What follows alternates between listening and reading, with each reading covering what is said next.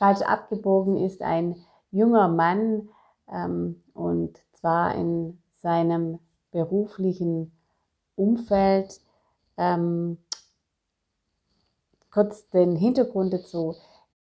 Ich bin ehrenamtlicher Coach, ehrenamtliche Coachin an der Uni Köln und wir unterstützen die ähm, Studenten bei, bei unterschiedlichen Fragestellungen. Und bei mir geht es um Klarheit und als Klarheitsförderin unterstütze ich die jungen Studenten dabei, Klarheit für ihr persönliches und berufliches Leben zu gewinnen.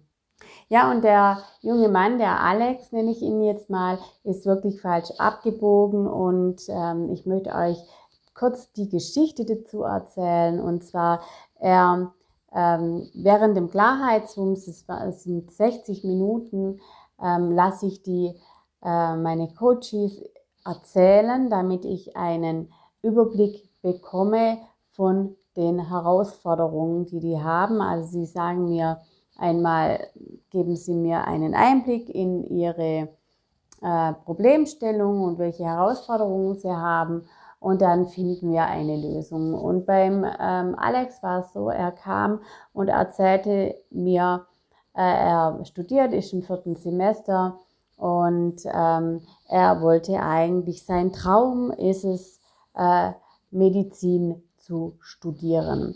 Aber der Numerus Clausus ist sehr hoch, der liegt bei 1,0 und er hatte eben ähm, einen Abschluss von 1,8.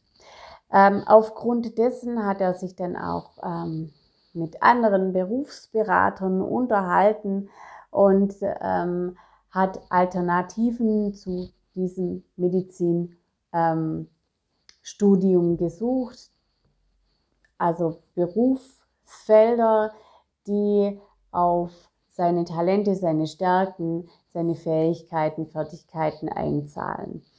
Und dann hat er angefangen, Jura zu studieren und ähm, ja, es war okay, meinte er. Er hat, war auch äh, unter den Guten, aber ähm, er fand es, war trotzdem unzufrieden mit dem Jurastudium. Also ähm, ging er Richtung Lehramt und ähm, studiert im Moment auf Lehramt ähm, zwei interessante äh, Richtungen, die auch hier auf seine Talente und seine Interessen, ähm, Stärken etc. einzahlen. Aber er war immer wieder unzufrieden und kam immer wieder auf ähm, das Gespräch oder immer wieder darauf zurück, ja, und das Medizinstudium und das ist eigentlich schon sein Traum, äh, Facharzt zu werden für innere Medizin. Und dann haben wir das ganze Szenario auch mal durchgespielt. Was für mich noch wichtig war, war herauszuhören, was ihn denn davon abhält, ähm, trotzdem Medizin zu studieren. Und äh, dann ähm, habe ich einmal seine Werte betrachtet, die äh, ihn dazu ja, ähm, gebracht haben. Also er hat danach gehandelt, nämlich Sicherheit ist ein ganz, ganz wichtiger Wert bei dem ähm, Studenten und aufgrund dessen hat er sich auf die Alternativen konzentriert, weil das Medizinstudium war für ihn fast schon aussichtslos aufgrund des hohen Numerus Clausus.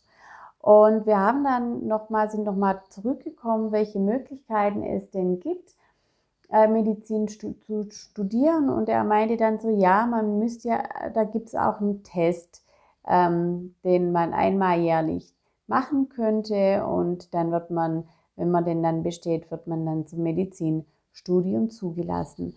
Und ähm, dann fragte ich ihn, ja, warum er dann diesen Test nicht machte, ja, hm, weiß er nicht so genau. Letztendlich haben wir sind wir auf seine Referenzerlebnisse zurückgegangen, weil er hat bisher alle Ziele erreicht, die er erreichen wollte. Er hat alle Prüfungen bestanden, Klausuren bestanden, die er die es in den, äh, im, im, Studium, die er im Studium durchführen musste.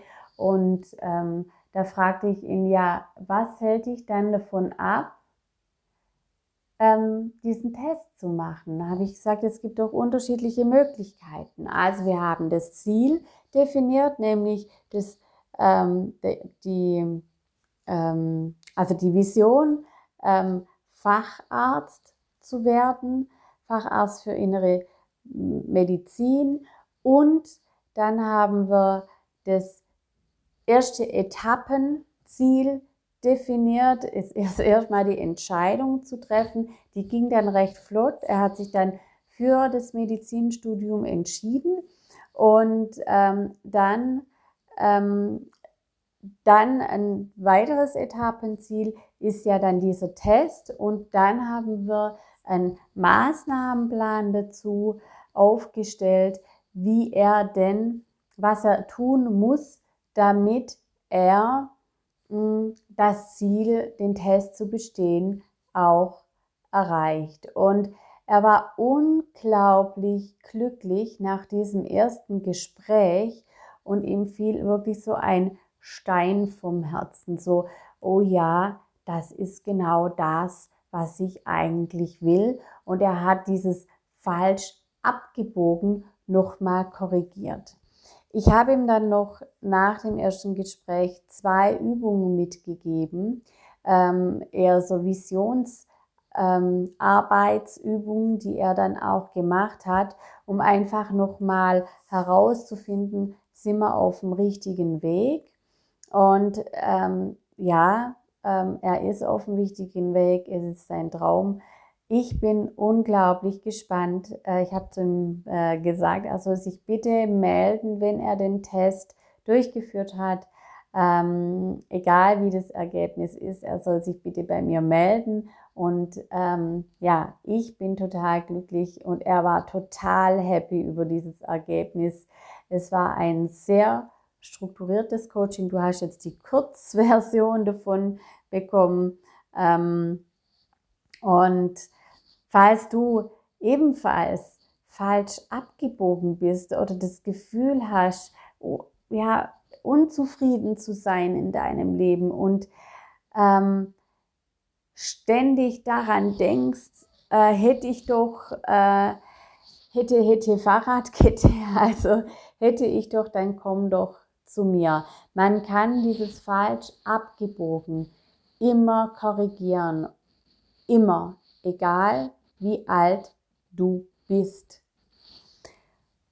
Ja, ich wünsche dir jetzt einen wundervollen Tag. Ich hoffe, der Podcast hat dir gefallen und äh, falls du einen Klarheitswumms brauchst, ähm, dann habe ich dir den Link auch in die Show Notes ähm, eingefügt.